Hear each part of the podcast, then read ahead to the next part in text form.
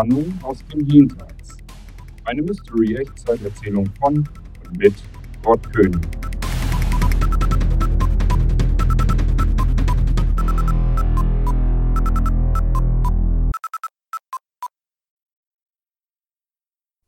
Das angeblich defekte Telefon lag immer noch flach auf dem Arbeitstisch vor Paul und klingelte immer wieder von vorn, während das Bild des Anrufenden auf dem Bildschirm angezeigt wurde, leider so verschwommen, dass man das Gesicht überhaupt nicht erkennen konnte. Dafür konnte man nach wie vor umso besser den Schriftzug unter dem Foto erkennen, dort wo normalerweise der Name des Anrufenden auftauchte. Den hatte Paul ja auch abgelesen. Polenski stand dort. Und jetzt, nachdem Paul gefragt hatte, ob er gemeint war, stand dort immer noch nach wie vor Ja, du. Punkt. Paul überlegte, was er jetzt tun sollte. Er musste sich für irgendetwas entscheiden. Irgendetwas musste jetzt passieren. Sollte er wirklich rangehen? Offensichtlich war er ja doch gemeint, obwohl das Telefon nun nicht ihm gehörte, obwohl er sicherlich nicht den Anrufenden kennen würde, auch wenn er zufällig scheinbar denselben Nachnamen hatte wie Paul. Zögernd, sehr zögernd, nahm Paul das Telefon wieder in die Hand, führte es zum Ohr, während er dabei auf die Schaltfläche tippte zum Annehmen des Gespräches. Er hatte ganz langsam den Lautsprecherteil des Telefons am Ohr und hörte ein Knirschen und Quietschen und Rauschen, eine fürchterliche Verbindungsqualität. Sehr seltsam, das hatte Paul seit vielen, vielen Jahren schon nicht mehr gehört. Er kannte das aus den Anfangszeiten der Funktelefone, aber Solch eine Geräuschkulisse auf einem modernen Smartphone? Seltsam. Einige Sekunden wartete Paul nun ab, in der Hoffnung, dass sich der Anrufende zuerst melden würde, ihm den Namen mitteilen würde. Wahrscheinlich will er ohnehin den Besitzer des Telefons sprechen. Doch es tat sich nichts. Zu hören war nach wie vor nur ein fürchterliches Rauschen und Quietschen. Das Warten machte Paul völlig verrückt. Es passierte einfach nichts. Es quietschte und rauschte in einer Tour, aber ansonsten passierte überhaupt nichts. So nahm er allen Mut zusammen und fragte zögerlich in den Hörer hinein Ha Hallo? Einen Moment lang kam immer noch keine Reaktion, doch dann hörte er durch das Rauschen und Quietschen hindurch eine männliche Stimme. Paul, du musst mir jetzt ganz genau zuhören, und du musst befolgen, was ich dir sage. Du bist in Gefahr. Wer spricht denn da? fragte Paul nun zurück. Ich bin's. Das nützt mir gar nichts. Wer ist denn ich? Du bist es. Bitte? Ich bin du oder du bist ich. Nimm es wie du willst, das spielt überhaupt gar keine Rolle. Es ist nur wichtig, dass du mir zuhörst, und es ist noch wichtiger, dass du tust, was ich dir sage. Ich verstehe kein Wort, Sie wollen wahrscheinlich jemand anderen sprechen, meinte Paul nun zurück. Nein, Paul, ich habe dich gezielt angerufen. Du hast ja dein Handy immer ausgeschaltet, es war die einzige Möglichkeit, dich zu erreichen und zu warnen.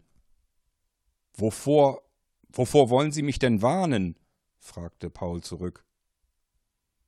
Du musst unbedingt das Haus verlassen. Geh nach vorne und nimm Marion mit. Verlasst den Laden. Sofort. Jetzt. Verliert keine Zeit. Es ist sehr, sehr wichtig, hörst du? Das Quietschen und Rauschen wurde immer lauter, immer unerträglicher in Pauls Ohren. Hören Sie, Sie müssen sich verwählt haben, sagte Paul nur. Paul, bitte, verlass, verlass das Haus. Paul wiederholte sich. Hören Sie, Sie haben sich verwählt. Ich leg jetzt auf. Er nahm das Telefon vom Ohr und drückte auf den Ein- und Ausschalter, um das Gespräch zu beenden. Das Gespräch wurde beendet.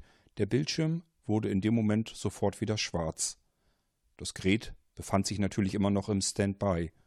Paul wollte gerade die Taste gedrückt halten, mehrere Sekunden, um das Gerät vollständig auszuschalten. Doch dieser Vorgang wurde in dem Moment unterbrochen, als das Telefon erneut klingelte. Wieder tauchte dieses mysteriöse Foto auf, das man nicht erkennen konnte, und darunter der Schriftzug, wieder der Name des Anrufenden, Polenski, so wie der Nachname von Paul war.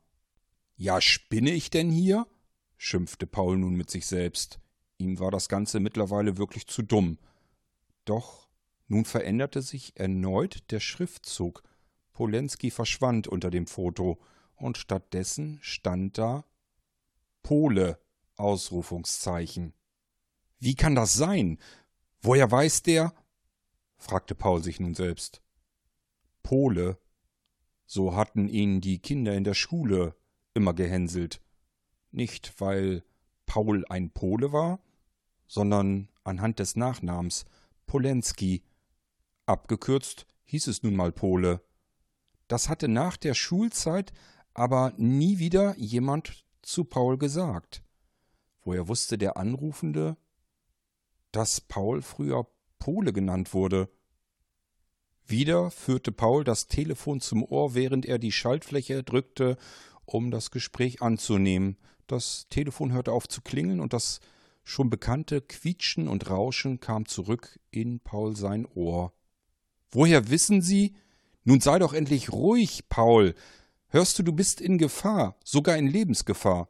Wenn du nicht tust, was ich dir sage, wird es dich und Marion in spätestens einigen Minuten nicht mehr geben.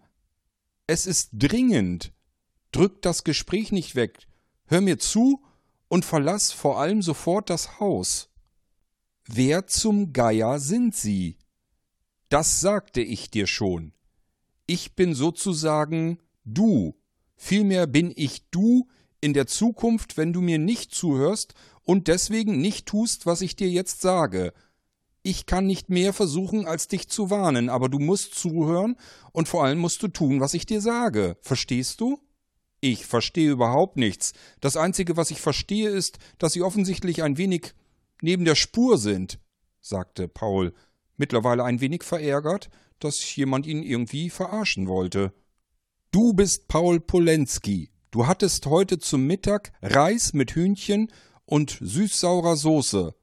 Reste, die du dir von gestern Abend vom Abendessen noch mit zur Arbeit genommen hast und dir heute Mittag in der Mikrowelle heiß gemacht hast. Danach hat Marion Kaffee gekocht. Du hattest zwei Tassen Kaffee bis hierher, würdest gern noch mehr Kaffee trinken, aber schon jetzt hast du Sodbrennen davon. Außerdem hat Marion dir erzählt, dass das Türschloss dringend ausgewechselt werden muss.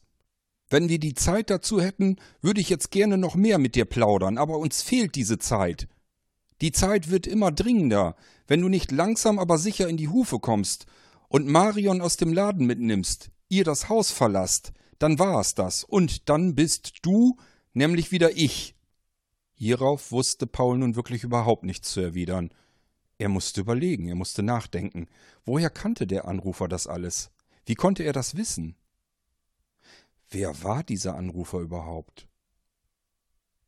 Ich muss also Ihrer Meinung nach jetzt dieses Haus verlassen, richtig? Richtig. Schnell. Sehr schnell. Warum? Warum muss ich das Haus verlassen? Es wird gleich zu einer Gasexplosion kommen. Zwar im oberen Stockwerk, aber davon wird ein Feuer ausbrechen. Das Problem ist eure dämliche Ladentür, die sich nicht öffnen lässt. Ihr braucht etwas mehr Zeit, um diese Tür zu öffnen. Genau diese Zeit wird euch jedoch fehlen. Die Feuerwalze, die quer durchs Haus sich ihre Bahn zieht, wird euch erreichen, noch bevor ihr die Tür geöffnet habt. Hören Sie, das mag ja alles stimmen, aber es ist doch Unsinn. Unser Laden ist geöffnet. Die Tür ist doch gar nicht verschlossen. Doch. Marion hat sie verschlossen. Ich kann dir das jetzt nicht alles erklären. Du musst Marion nehmen und das Haus verlassen. Jetzt, sofort. Verlier keine einzige Sekunde mehr. Paul, ich werde jetzt auflegen, damit du endlich in die Gänge kommst. Zögere keine einzige Sekunde mehr. Steh auf, nimm dir Marion und verlass das Haus, so schnell du kannst. Sonst wird es dich in fünf Minuten nicht mehr geben. Mach das Beste aus deinem Leben und genieß es vor allem. Genieße das Leben, das ich nicht hatte. Mach's gut. Klack. Aufgelegt. In dem Moment hörte auch das Rauschen und das Quietschen auf. Der Bildschirm wurde schwarz. Eine Sekunde lang, höchstens, starrte Paul auf den schwarzen Bildschirm.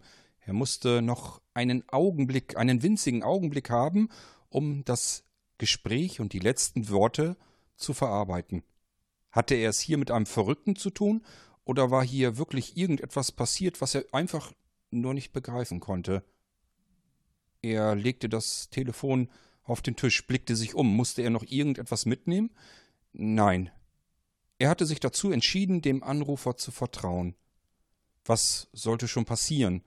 Schlimmstenfalls würde er mit Marion auf die Straße treten und nach einigen Minuten merken, dass nichts zu bemerken war, dass einfach nichts war, dass der Anrufer offensichtlich geistig verwirrt war.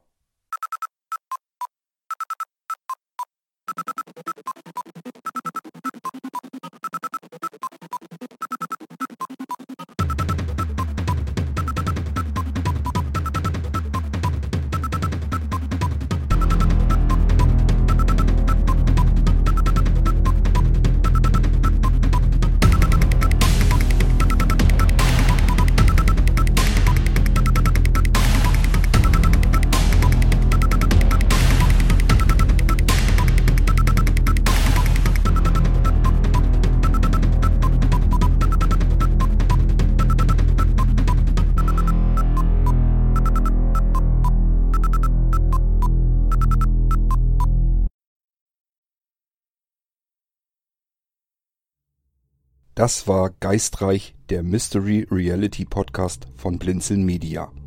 Wenn du uns kontaktieren möchtest, dann kannst du das sehr gerne tun per E-Mail an podcast.blinzeln.org oder aber über unser Kontaktformular auf www.blinzeln.org.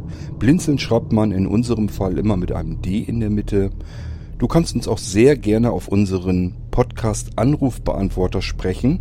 Den erreichst du in Deutschland über die Telefonnummer 05165 439 461. Wenn du aus dem Ausland anrufst, dann ersetze einfach vorne die 0 gegen die 0049 für Deutschland. Wir bedanken uns für dein Zuhören und freuen uns schon darauf, wenn du auch beim nächsten Mal wieder mit dabei bist.